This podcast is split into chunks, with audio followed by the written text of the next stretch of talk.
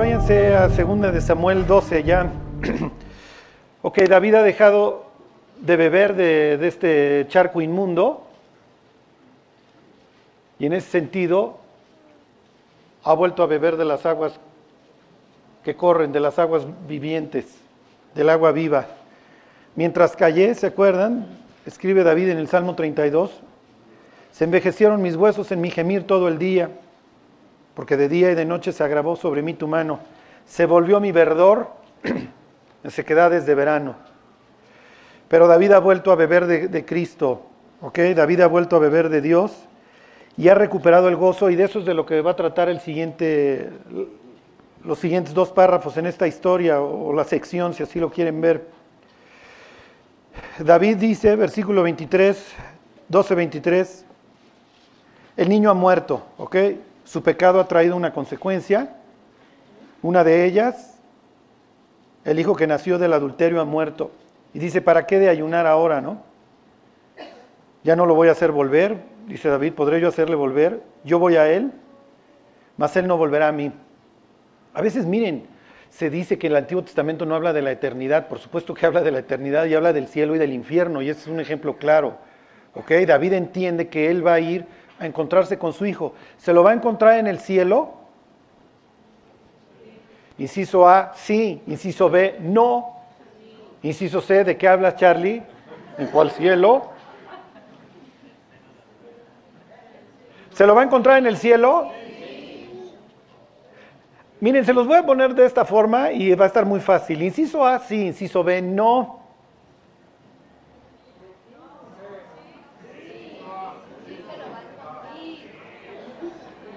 ¿Por qué? Les voy a decir, inciso A, ¿se lo va a encontrar en el cielo? Sí. Y no. Si alguien me hubiera dicho, les iba a decir todas las anteriores, hubiera dicho bien. Porque, ¿dónde va a encontrar a su hijo? En el seno de Abraham, en el Seol. Las personas todavía no iban al cielo, no iban a la presencia de Dios. ¿Por qué? Porque el pecado de la humanidad no ha sido pagado y Dios no tiene comunión con el pecado. Entonces las personas iban a un sitio de espera, ¿se acuerdan? Lucas capítulo 16. ¿Ok? No, digo, no, no, no lo vamos a leer ahorita, pero estaban en este sitio de espera. ¿Ok? La Biblia dice que después de la muerte de Jesús, este sitio se vació. La Biblia también le llama el paraíso. Ahí estaba el paraíso. En algún momento de la historia de la humanidad esto descendió y entonces las almas de las personas que habían muerto en Cristo, y no voy a decir en Cristo, les voy a decir Salmo 22, 4, en ti esperaron nuestros padres, esperando que viniera la simiente de la mujer, ¿se acuerdan? Génesis 3, 15. Esperaban ahí. Cuando Cristo desciende, Jesús va a dar una explicación de todo lo que ha sucedido. A ver, miren, ya este, vayan para que se vuelvan todos unos teólogos, ¿ok? ok. Dice Jacob, van a hacer descender con lágrimas mis canas al Seol. Jacob sabe que se va a encontrar a José. Claro, él no sabe que se lo va a encontrar en Egipto, se lo va a encontrar, pero él dice, cuando yo muera voy a ver a José en el Seol. Ahí es a donde se reunían los muertos, pero el Seol estaba dividido por un acantilado. De un lado era el infierno y del otro lado era el paraíso. El Seol sigue, el Seol sigue existiendo y se sigue llenando y es el inframundo. Es un sitio descrito por los sumerios y los acadios como un sitio de prisiones en donde el incrédulo, en donde el inconverso es atormentado, el no arrepentido, vamos a decir, esperando también ser sacado de ahí, pero no para libertad, sino para ser juzgado y luego lanzado al lago de fuego. Ok, váyanse a la carta a los Efesios, al capítulo 4.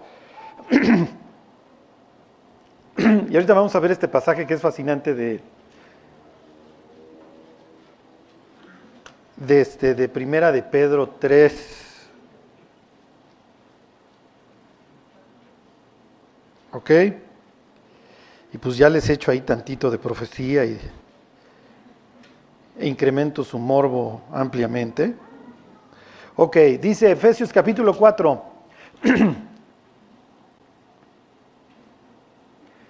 dice el 4.7. Pablo, no es el tema que está tratando Pablo, pero lo trata incidentalmente. ¿Ok? Pablo está hablando de la construcción de la iglesia, etcétera, pero fíjense, dice 4.7, pero a cada uno de nosotros fue dada la gracia conforme a la medida del don de Cristo. Y entonces dice Pablo que cada persona que vuelve a nacer recibe ciertos dones para ir edificando la iglesia. Y luego, y entonces cita este salmo, por lo cual subiendo a lo alto llevó cautiva la cautividad y dio dones a los hombres. Pero dice que subiendo a lo alto llevó cautiva la cautividad. ¿A quién se llevó? Bueno, se llevó a todos los que estaban esperando que vinieran por ellos. Se llevó a Abraham, se llevó a David, se llevó al hijo de David que nació del adulterio. Y es lo que está diciendo David, yo no voy a ir, él no va a regresar del Seol. La única persona que ha regresado del Seol en ese sentido hasta entonces había sido quién? Samuel exactamente, se apareció nomás para decirle a, a Saúl, ¿se acuerdan? Que el otro día iba a estar ahí con él. Y entonces dice versículo 9, y eso de que subió, sino que también había descendido primero a las partes más bajas de la tierra, el que descendió es el mismo que también subió por encima de todos los cielos para llenarlo todo. Entonces Cristo descendió, ¿se acuerdan? Le dice al delincuente, al sedicioso este que está junto a él, hoy va a estar conmigo, ¿dónde? En el paraíso, en el cielo. No, pero vamos a usar el ejemplo del, sedicioso este, el, celote este bajó. ¿Cuántos días este cuate estuvo en el Seol? Tres exactamente. Fue de los de menor estancia en el Seol. ¿Ok? Ahora, ¿qué piensan ¿Qué piensa Abraham cuando llega Jesús a la región del inframundo, a la región de los muertos? Oh, oh, estamos en poemas porque se murió Dios, el que nos iba a salvar está muerto. Ok, a ver, váyanse a Primera de Pedro 3.15. El inframundo, y eso también lo conocían los sumerios y los acadios, todas estas ciudades que fundó Nimrod,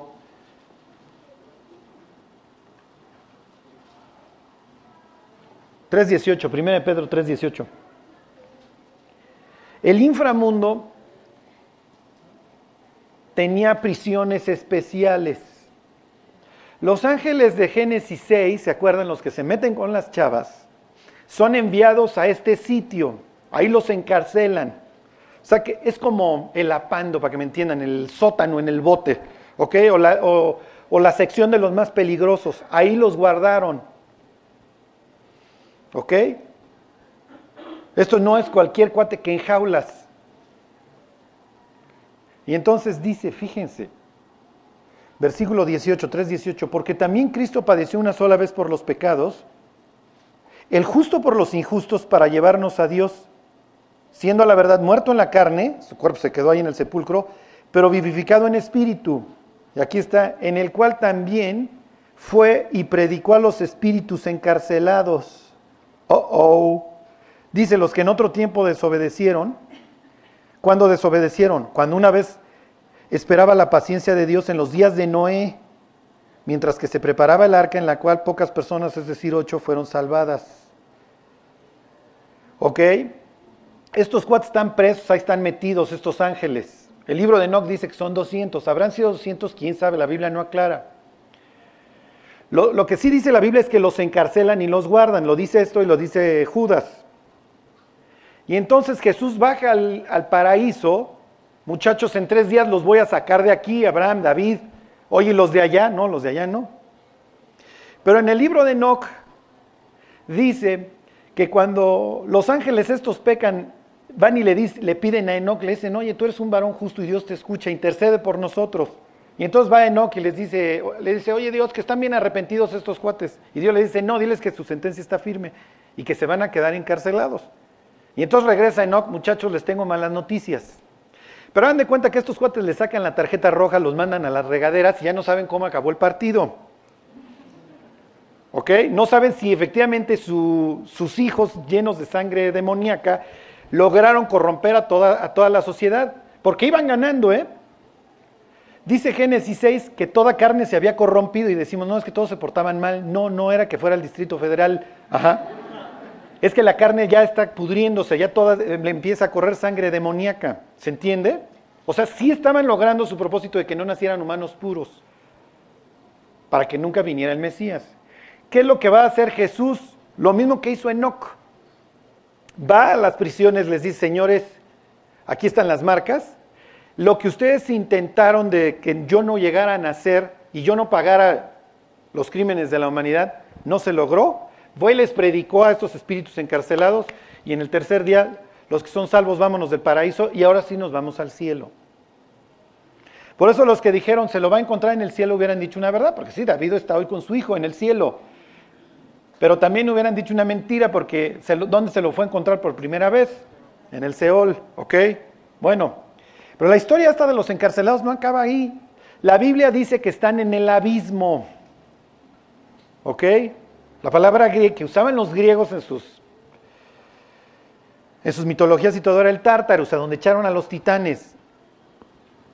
O, bueno, los dioses esos que se portaban mal. Miren, vayan a Apocalipsis 9.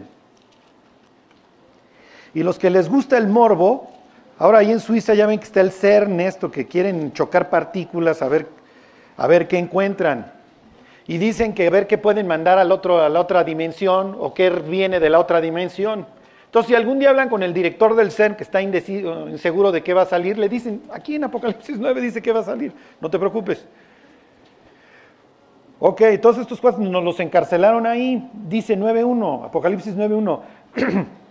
El quinto ángel tocó la trompeta y vi una estrella que cayó del cielo a la tierra. Acuérdense que la Biblia usa la palabra estrella también para denotar ángeles. ¿Se acuerdan? Job 38 dice, vi una estrella que cayó del cielo a la tierra y se le dio la llave del pozo del abismo. Y abrió el pozo del abismo y salió humo del, del pozo como humo de un gran horno y se oscureció el sol y el aire y el humo del pozo.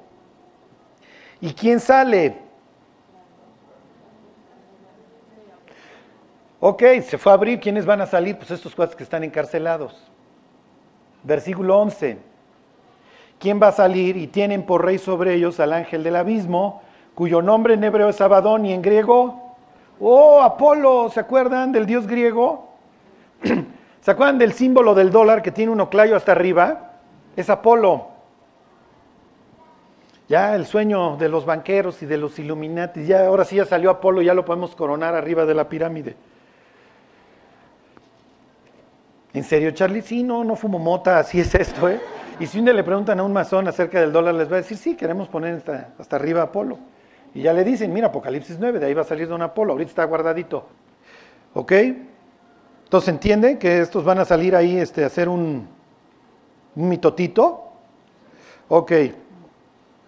Bueno, regrésese, segunda de Samuel 12. Bueno, entonces ya después de la cápsula teológica, ya para que distinguieran el inframundo o el Seol, los griegos le hubieran dicho el Hades. Entonces David dice, hay vida eterna y sé que voy a, encontrarme con mi hijo. ¿Ok? Sí, efectivamente David murió y se encontró con su hijo. Bueno, y la Biblia ahora va a hablar de un tema. Fíjense, versículo 24, 12, 24. La Biblia va a hablar aquí en, dos párrafos, digo en dos secciones de la restauración. Y esto es muy importante. Ok, 12.24 dice, y consoló David a Betsabé su mujer. ¿Qué piensan de eso? ¿Está bien o está mal?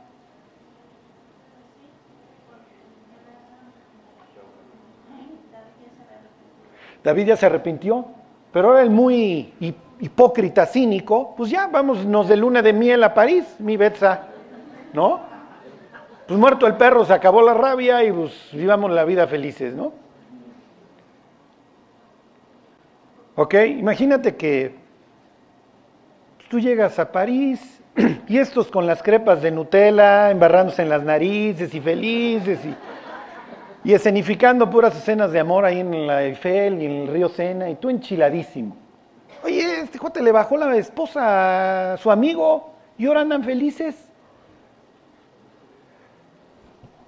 Miren, se los leo completo. Y consoló a David a Betsabé, su mujer, y llegándose a ella, durmió con ella. Y ella le dio a luz un hijo y llamó su nombre Salomón. El primero de esta unión había muerto, y ahora ¿qué dice? Al cual amó Jehová. Y es más, Natán, el que, el que fue a enfrentar a David con la parábola de los dos dueños, ¿se acuerdan? Le manda un mensaje, Dios le manda un mensaje ahora a través de Natán y es un mensaje totalmente distinto. Y envió un mensaje por medio de Natán profeta. Así llamó su nombre Gedidías, a causa de Jehová. Entonces le dice, el hijo que te ha nacido, lo amo, ¿Qué le está diciendo? Este, si, si le da fiebre, no te preocupes, mi hijo, este no se te va a morir. Esto es como cuando Noé veía que se nublaba, muchachos, a correr al barco porque ahí viene el agua. No, no, tranquilo. Ahí está ya, ahí está ya el arco iris. Nunca voy a volver a destruir la tierra con el agua. Este niño le daba gripa y David se ponía ayuna. No, tranquilo. ¿Ok?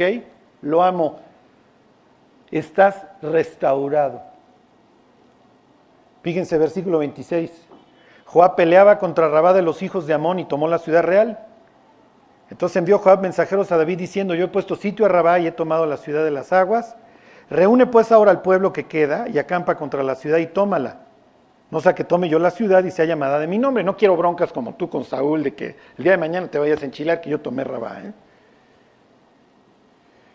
Versículo 29, y juntando David a todo el pueblo, fue contra Rabá y combatió contra ella, la tomó y quitó la corona de la cabeza de su rey, la cual pesaba un talento de oro y tenía piedras preciosas y fue puesta sobre la cabeza de David. ¿Qué está sucediendo?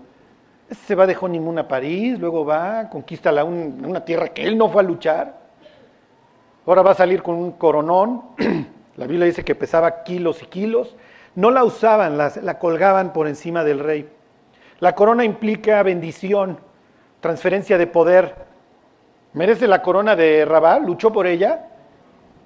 No, no, merece nada David, o sí merece.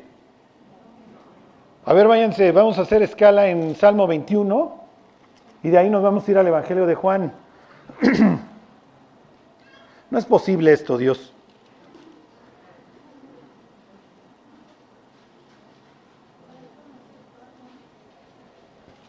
Pues yo espero.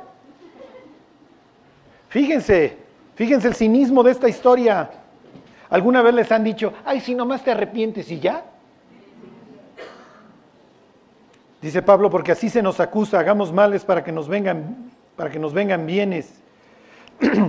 Dice 21.3, porque le ha salido al encuentro con bendiciones de bien, corona de oro fino, has puesto sobre su cabeza. Está hablando de las bendiciones del rey. Vida te demandó y se la diste. Largura de días eternamente y para siempre. Oye, ahora resulta que el cuate va a regresar con corona y todo. Váyanse a otro 21, pero esta vez del Evangelio de Juan.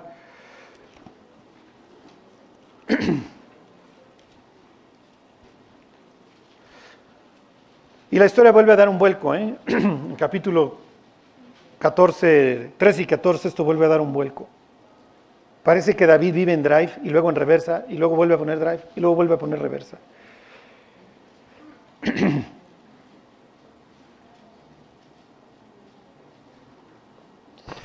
ok. A ver, regrésenme para que se ubiquen dónde tiene lugar esto. ok, esta es una de las orillas del mar de Galilea. Ahí va a tener lugar esto. ¿eh? Entonces, para que se transporten ahí, vamos a pensar que ahí vamos de chismosos. Están los discípulos a lo lejos comiendo, ahí está la fogata, es temprano, y Jesús a lo lejos está platicando con Pedro. Y nos acercamos a ver qué es lo que le está diciendo. Hacía unos días Pedro había negado a su maestro tres veces, yo ni lo conozco. Y antes de negarlo, había dicho, aunque todos estos, refiriéndose a sus condiscípulos, aunque todos estos te nieguen, yo no. Obviamente menospreciando a los condiscípulos, porque los otros son chafas, ¿no? Los otros son súper chafas, no saben qué es caminar sobre las aguas, no saben ni reconocer al Mesías aunque lo tengan en las narices. En cambio, pues yo sí. Jesús dice, camina, a ver, se vale caminar sobre la, pues yo soy tan valiente. Luego ya me ahogo, ¿no? Y oye, Pedro, ¿quién soy yo? Pues tú eres el Mesías. Luego me llama Satanás, ¿no? Porque quítate de enfrente de mí, Satanás. Y estos clarioscuros de la vida en la, de la Biblia en la vida de Pedro, que saca el pecho y se siente Juan Camané y luego se tropieza y aprendió de esta forma. Pero cayó lo más bajo que podía caer un discípulo, que es negar al maestro. ¿Ok? Los rabinos decían, si secuestran a tu papá y a tu papá espiritual, Ve primero por tu papá espiritual, porque uno te trajo a la vida terrenal y otro te llevó a la vida eterna. O sea que si algún día les falta, ya saben a quién tienen que rescatar, ¿ok? bueno. Y aquí les voy a decir una cosa, cuando Dios te perdona, Dios olvida. Si Dios te ha perdonado, Dios ya te perdonó y Dios ya olvidó. Y a Dios le vale lo que hiciste ayer. Y hasta cierto punto, ¿quién eres tú para traerlo a la memoria si Dios ya lo olvidó? Sí, pero vivimos flagelándonos. Por eso la Biblia se canta, Apocalipsis 12, hay cantos en el cielo cuando Satanás es arrojado, porque Satanás nos acusa día y noche, día y noche. ¿Cómo tú te atreves? ¿Cómo tú le dices otro de Cristo si vete, tu vida está espantosa? Todo el día y toda la noche Satanás se va a dedicar, como dice Apocalipsis 12, a acusarnos delante de Dios, a recordarnos lo putrefactos que somos. Sí, a recordarnos que no merecemos nada. ¿Saben ustedes que cuando lleguemos al cielo Dios nos va a dar, al igual que a David, y no somos angelitos, al igual que David, coronas? ¿Las merecemos? No merecemos ninguna, ¿eh? Digo honestamente, no merecemos nada. Y aún así Dios no solamente estuvo dispuesto a salvarnos, está dispuesto a recompensarnos por lo que hemos hecho en su servicio. Y sí, al final del día, como dice la Biblia, vamos a aventar las coronas ahí como los 24 ancianos a los pies de Cristo. Vamos a decir, Dios, pues. Y Dios no, no, póntela, úsala. Sí, Dios, pero no me la merezco. Tú diste tu vida por mí. Sí, pero te quiero recompensar.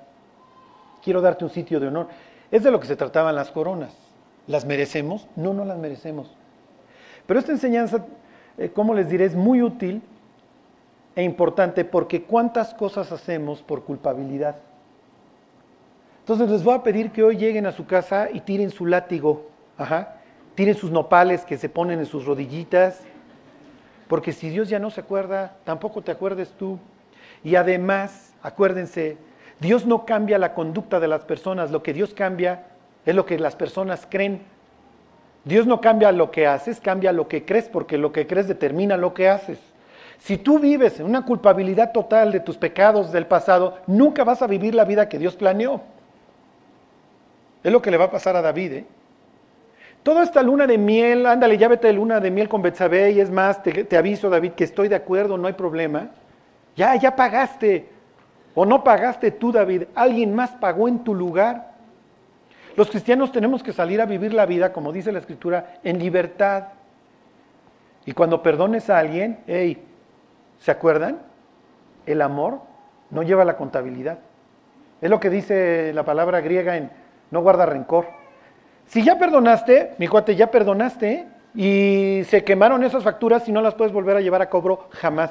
¿Por qué? Porque si no, el perdonado va a vivir una vida infeliz y el ofendido siempre va a llevar una vida infeliz. Por eso se llama resentimiento, porque vuelves a sentir y vuelves a sentir, y entonces te vuelves a enchilar, y, siempre ese va a ser tu sistema operativo, porque fulano un día me dijo y fulano un día me dijo, y entonces fulano, pues nunca se la vas a perdonar, y por más que fulano te diga, perdóname, perdóname, perdóname, siempre lo vas a seguir odiando.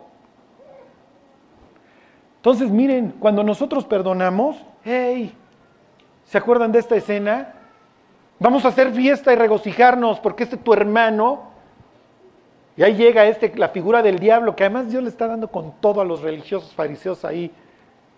Cuando llegan, cuando los representen en el hermano menor, digo en el hermano mayor, este cuate fue y se gastó toda la lana con rameras. Y nada más regresa y le haces fiesta. Pues era necesario hacer fiesta, mi cuate. Porque este tu hermano estaba perdido y lo encontré. Estaba muerto y volvió a vivir. Así que vamos a echar la casa por la ventana y maten el becerro gordo y pónganle el anillo y pongan el traje de, de fiesta. Ajá. Esta es la forma en la que Dios nos perdonó. Los fariseos no toleraron. ¿Por qué? Porque hay un antecedente que vamos a ver en el siguiente capítulo de la Biblia. Sí, en donde se porta mal uno de los hijos de David, con mucha razón, si así lo quieren ver, pero David no lo perdona. ¿Y por qué no lo perdonas, David? No, es que yo nunca apropié el perdón de Dios. No, pues con razón viviste como viviste, mi cuate. Esta escena es una escena de restauración total. Ya, ya. Está bien, David, no te guardo ningún rencor. El nuevo hijo que te nació le vas a poner, bueno, se va a llamar Pacífico, pero de mi, de mi parte le pongo Gedidías, que quiere decir amado de Dios. No hay ningún problema. Ponte la corona de Rabá, aunque no luchaste por ella, pero la conquista siempre va a llevar tu nombre. Están los libros de Samuel y están los libros de Crónicas que narran la misma historia, pero en Crónicas, que era un libro más dedicado a los que regresaban del exilio, no se ventaneaban para que los héroes nacionales, es como doña Josefa Ortiz de Domínguez, ¿no?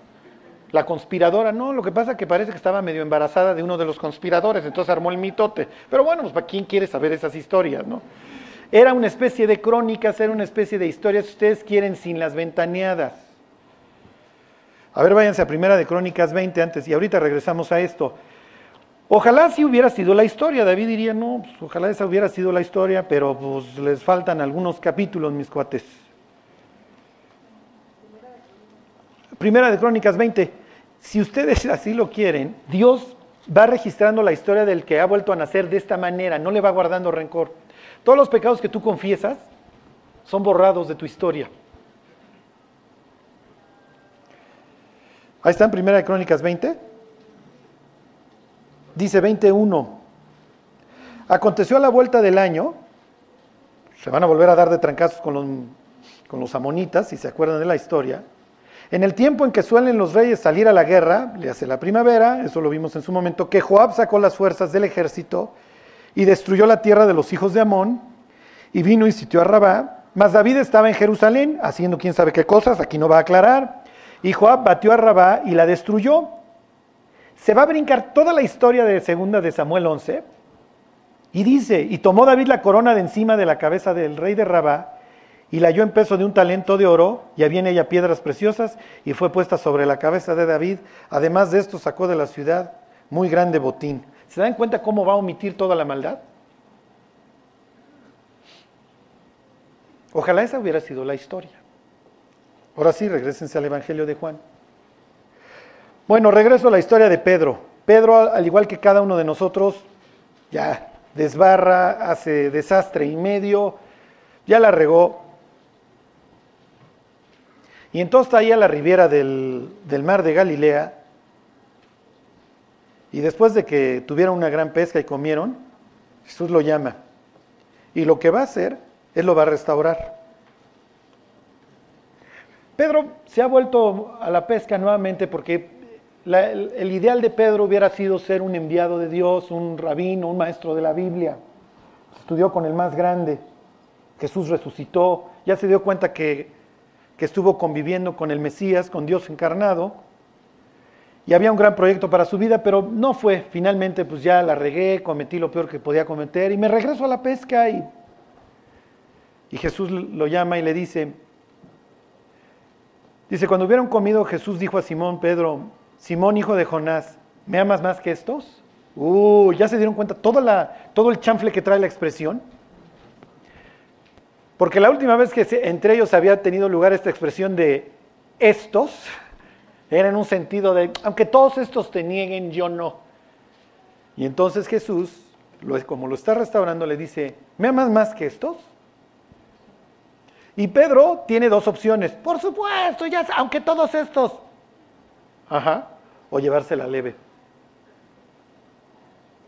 Le contesta Pedro, sí Señor, tú sabes que te amo. ¿Será hace referencia a estos? No, no, no, no. Este Pedro, el orgullo de este Pedro ya es de este pelo. Dejó la nacionalidad argentina. No, ya quiero a los argentinos. No, no puedo decir ya más chistes de argentino. Porque, aunque ustedes no lo crean, descargan mucho los, los, los, podcasts. Entonces, amo a los argentinos ya y que ganen la Copa América y felicidades a los argentinos. Bueno, Pedro ya es un argentino buena onda, para que me entiendan, de los que descarga el podcast, ¿ok? Ya no se va a meter en camisa de once varas. Pedro, ¿me amas más que estos? Y él dice, sí. Tú sabes que te amo. Tú lo sabes. Le dijo, apacienta a mis corderos. Sí, pero Pedro es pescador. Y para haber sido pastor le hubiera tomado mucho tiempo, hubiera tenido que empezar desde niño, como muchos familiares seguramente de él. Entonces, ¿a qué te refieres, Jesús? Versículo 16. Volvió a decirle la segunda vez, Simón, uy, uy, uy. ¿Se acuerdan que le dice, Simón, Simón? Le está diciendo a Simón quién era.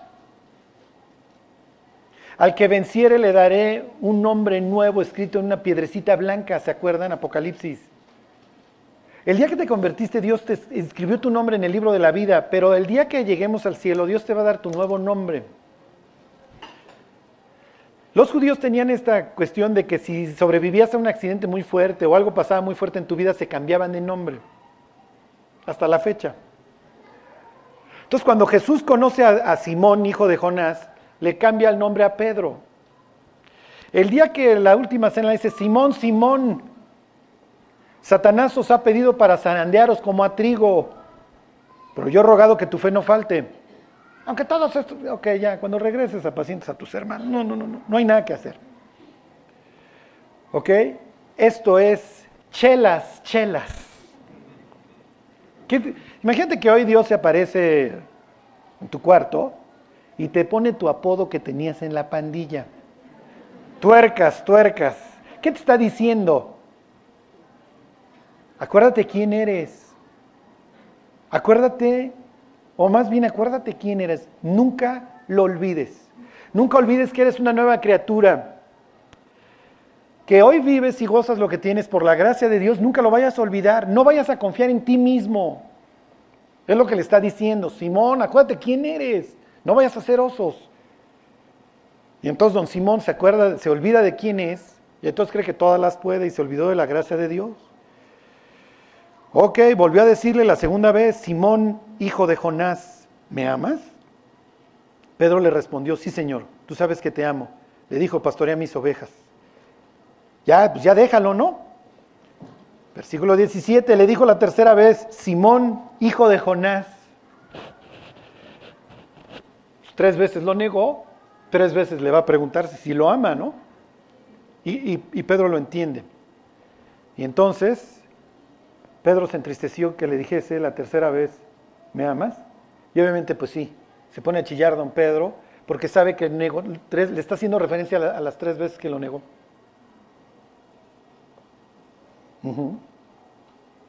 Y le dice, tú eres Dios, ¿no? Dice, Señor, tú lo sabes todo. Le está diciendo, yo no te puedo engañar. Ni lo voy a intentar. Y yo no sé si yo te ame más que estos o no, o que estén viviendo ellos. Tú sabes que te amo. Jesús le dijo, apacienta a mis ovejas. Y cuando ustedes dan la vuelta a la página y ven la historia en el libro de Hechos, en el capítulo 2, el que toma la batuta y el que toma la palabra es Pedro. Y sí, efectivamente, al que le dieron las llaves del reino, y aquí no piensen en choros papales, ni mucho menos, eso no tiene nada que ver, pero el que abrió el Evangelio para Israel y el que abrió el Evangelio para los gentiles, ¿se acuerdan la casa de Cornelio? Es este hombre. Un cuate que desbarró, que como discípulo hizo lo peor que pudo haber hecho, pero que Dios le da un sitio de honor. ¿Por qué? Por su misericordia. Oye, Charlie, ¿cambió Pedro para siempre? ¿En ese instante se arregló? No. Pedro va a seguir siendo el mismo cuate. Va a vivir en unas luchas constantes, pero la gracia de Dios no fue en vano. Ese es el chiste. Que la gracia de Dios no sea en vano en nuestra vida, como dice Pablo, la gracia de Dios no ha sido en vano en mí. Fíjense. Versículo 20, perdón. Versículo 19. Dice, esto dijo dando a entender con qué muerte habría de glorificar a Dios. Y dicho esto añadió, sígueme. Y entonces ahí siguen caminando en la riviera. Y Juan, que ya acabó de comer y ahí viene detrás, fíjense, dice versículo 20, volviéndose Pedro, vio que le seguía el discípulo a quien amaba Jesús, el mismo que en la cena se había recostado al lado de él y le había dicho, Señor, ¿quién es el que te ha de entregar? Cuando Pedro le vio, dijo a Jesús, Señor, ¿y qué de este? O sea, ya, Pedro, deja de ver qué hacen los demás. Y se voltea a Jesús, versículo 22, si quiero que Él quede hasta que yo venga, ¿a ti qué? Sígueme tú. ¿Qué? Denle más vueltas a la derecha, a la carta a los Gálatas. Pedro es el, si así lo quieren ver, como que el que tomó el liderazgo entre los discípulos. Ahora, igual que Moisés, ¿eh? se volvió el tipo más manso sobre la tierra, aprendiendo como aprendemos todos a varazos.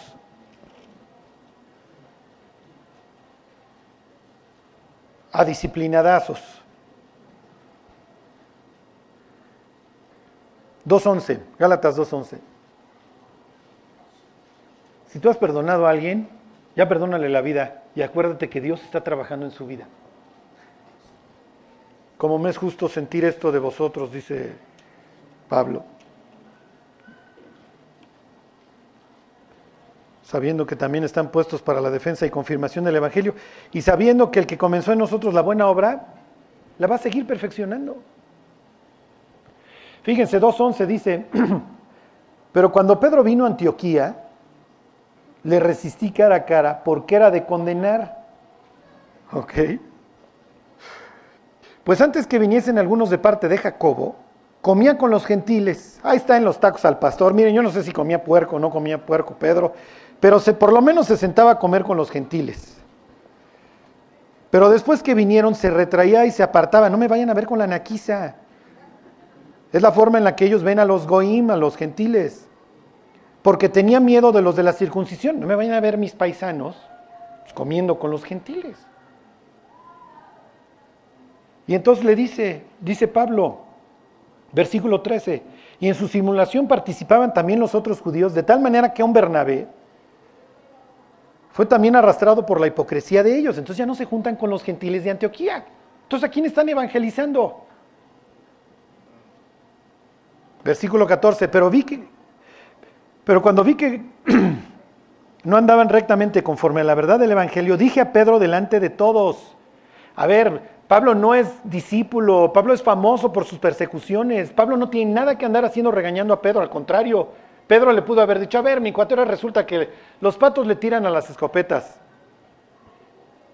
Versículo 14, pero cuando vi que no andaban rectamente conforme a la verdad del Evangelio, dije a Pedro delante de todos, si tú, siendo judío, vives como los gentiles y no como judío, ¿por qué obligas a los gentiles a judaizar? ¿Aguantó el cañonazo, Pedro? Sí. Tienes razón, Pablo. Tienes toda la razón. Oye, pues es que este cuate es el de honor, este es el, él anduvo, él le pudo haber dicho, tú ni a Cristo conociste, digo, lo conociste el día que te, te lo topaste ahí yendo a Damasco y para frenarte. Pero yo conviví con él tres años y medio. Él fue mi maestro, comimos juntos, mi cuate. Yo estuve ahí en la última cena. ¿Tú quién es para venir aquí ahora a ningunearme? No, Tienes razón, Pablo. Y más adelante Pedro va a decir que Pablo ha escrito cosas difíciles de entender, de acuerdo, ¿quién se acuerda? A la sabiduría que Dios le había dado. O sea, Pedro no solamente va a agarrar aquí la onda, sino que al rato va a decir, va a hablar de Pablo como un tipo que a quien Dios le dio mucha sabiduría y a quien admira. Pedro es otro completamente. ¿Por qué? Porque Dios lo restauró. Y al igual que Pedro fue restaurado, David es restaurado y Dios ya no le guarda nada. Si tú has sido perdonado, ya. No actúes bajo la culpabilidad. Imagínate que toda tu vida fuiste Juan charrasqueado, te valieron tus hijos, te valió tu familia, tu esposa. Te convertiste, viniste al conocimiento de Dios y ahora Dios te dice, oye, funge como, es, como esposo y como padre. Pero Dios, ¿cómo voy a regañar a mis hijos si yo fui Juan Charrasqueado? ¿Me vale? Haz lo que tienes que hacer. El que su hijo ama desde temprano lo corrige, ¿no? Ay, sí, pero yo cómo les voy a decir ahora que no chupen si yo era el que les daba, les ponía el biberón con el ron, señor. Pues ya. Pues se acabó mi cuate. ¿Y cómo le voy a pedir a mi mujer que nos vayamos juntos de viaje cuando la chama me alucina por todas mis tradiciones? Se acabó. Asume el rol que ahora tienes como nueva criatura. De modo que si alguno está en Cristo, nueva criatura es. Las cosas viejas pasaron, he aquí todas son hechas nuevas. Entonces, por favor, expulsen de su corazón, de su mente y de todos lados la culpa, porque la culpa es pésimo consejero. De hecho, es el peor consejero. Actuar por culpa es lo más insabio, lo más insensato que puedes hacer. ¿Y cuántos cristianos no conocemos que andan por la vida siempre flagelándose de sus pecados antiguos, actuando sobre la base de la culpabilidad y por eso sus vidas cristianas no avanzan, porque siempre están volteando hacia atrás? Y en este caso David ve hacia adelante, ¿lo va a lograr? Porque se dice fácil, pero es por fe. ¿eh? Apropiar el perdón de Dios es por fe. Y si Dios te perdonó lo que hiciste ayer, Dios ya no se acuerda. ¿eh? Y si ya perdonaste a alguien, lo lamento, ¿ya lo perdonaste?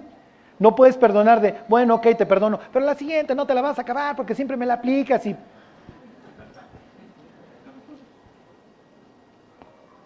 Bueno, ok, regresense Y aquí va a venir el examen de fuego para David, a ver si sí va a actuar conforme al tipo que Dios restauró.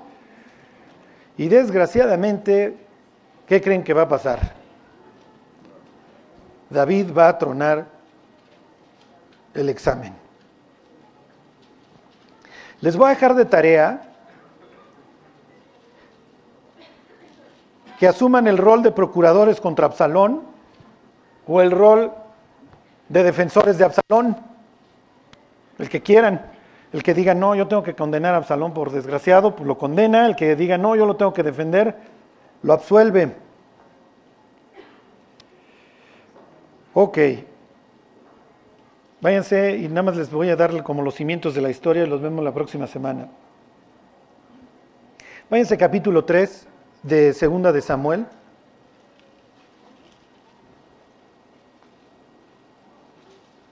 Y les voy a decir los personajes de la historia. Y nada más les voy a dejar como el gusanito de lo más importante de la historia que sigue. La historia tiene dos villanos, uno peor que el otro, o a cual más, y varias víctimas. ¿Ok? La historia de Perdis tiene cuatro víctimas, unos más afectados que otros. Bueno, les voy a dar si quieren el reparto, dice el 3.12 en segunda de Samuel. Y le nacieron hijos a David en Hebrón, su primogénito, Amnón, de Ahinoam Jezreelita, que fue su segunda esposa, o tercera, pero Mical ya no figuraba, entonces fue su segunda esposa.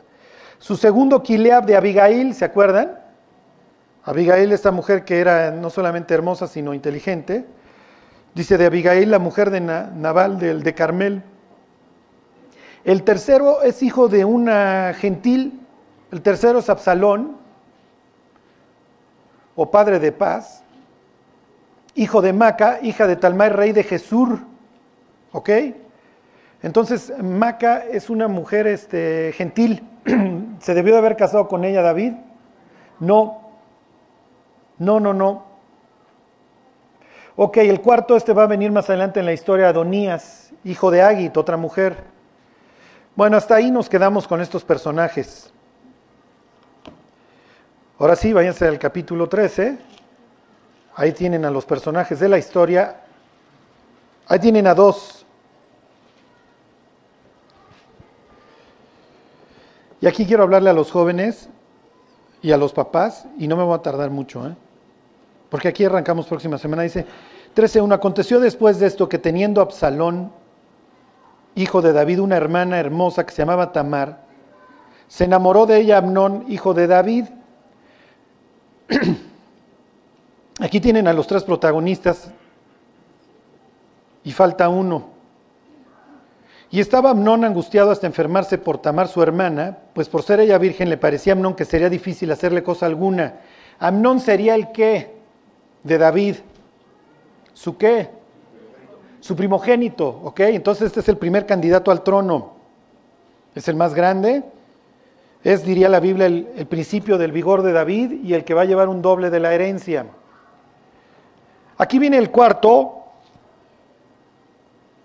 personaje, Versículo 3, y Amnón tenía un amigo que se llamaba Jonadab, hijo de Simea, hermano de David, y Jonadab, uy, Jonadab era hombre muy astuto.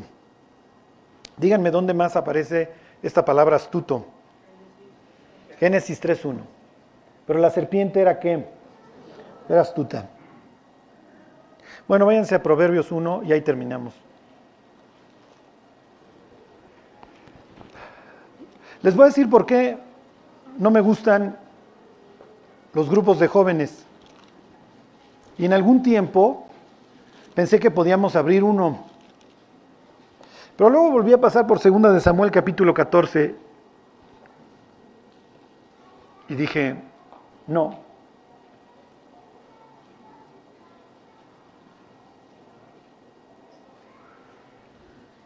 Uno diez.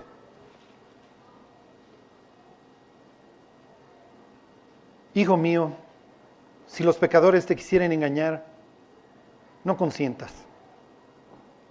Y luego va a venir toda esta narración, toda esta narrativa de lo que los amigos malos le van a querer decir al hijo de Salomón.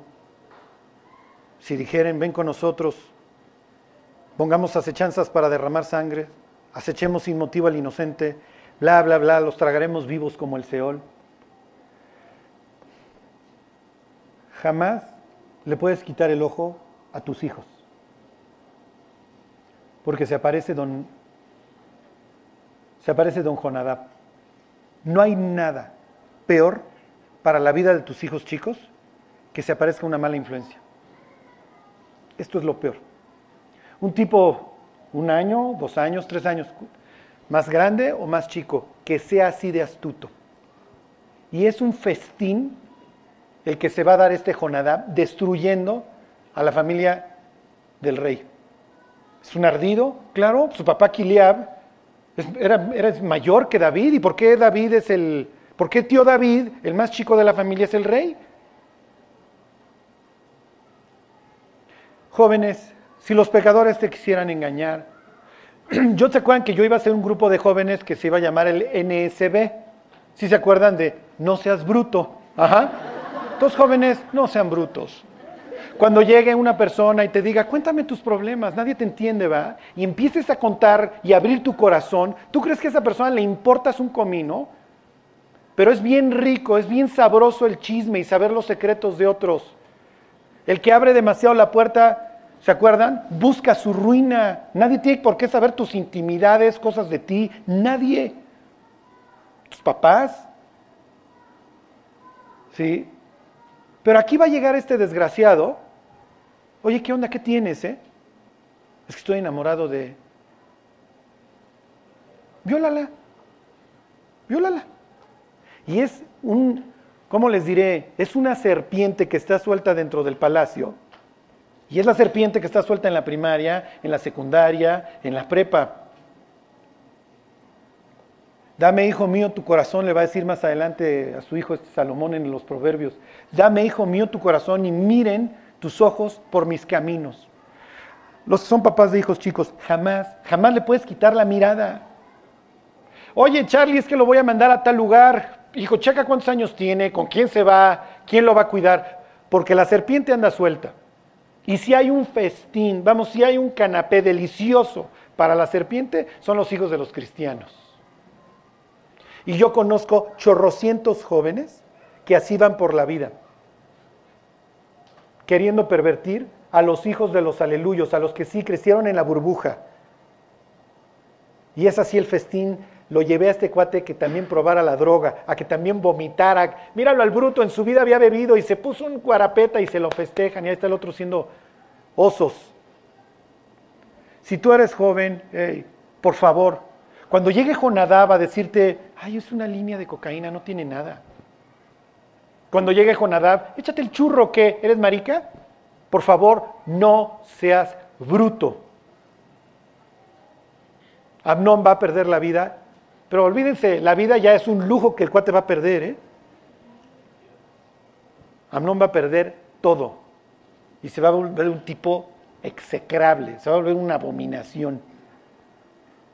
Se va a volver de lo, de lo peor, la peor calaña que tú te puedas imaginar todo lo honorable que este tipo pudo haber tenido, porque llegó el primo, llegó el primo ardido, que sabe exactamente qué palabras usar, y, todos de jóvenes conocíamos a estas personas desgraciadas, astutas, que sabían con qué palabras embelezarnos para que ahí fuéramos de idiotas a abrir todo nuestro corazón.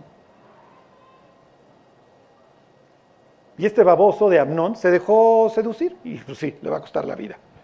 No solamente a él.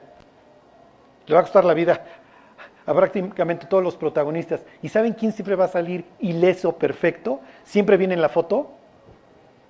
Jonadab. Este cuate es el cisne que puede pasar cualquier pantano sin mancharse una patita. Una pluma no se le va a manchar a este cuate. Por eso es que los grupos de jóvenes me aterran, porque si está Jonadab suelto, ya están todos los jóvenes brutotes que, que queriéndole echar ganas y Jonadab terminando el estudio de los jóvenes, pues vamos a echar unos quiebres. Pues, ¿Qué tiene? ¿Que eres legalista? ¿Que no vives en la libertad con que Cristo te hizo libre? ¿Se acuerdan? El diablo usaba, la serpiente, la Biblia para retar a Jesús, para, para seducirlo. Oye, mira, aquí dice Salmo 91 que pues, a sus ángeles mandará delante de ti que guarden tu pie de caer. Échate del pináculo.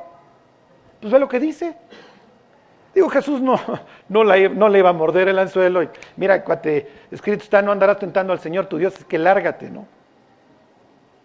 Pero un joven inmaduro que quiere encajar en el grupo, mm, es así, el bocado para Jonadab, para un tipo como Jonadab. Y piensen en la escena. Están los jóvenes rolando la marihuana y está uno que nunca ha probado, que siempre ha tenido miedo de las drogas. Y cuando llegue su turno sabe que toma una decisión, o es excluido del grupo o encaja. Y después de que encaja, sabe que ha brincado una barda y las siguientes van a ser cada vez más fáciles. No piensen que los delincuentes se fueron haciendo así nomás porque alguien les estornudó. ¿eh?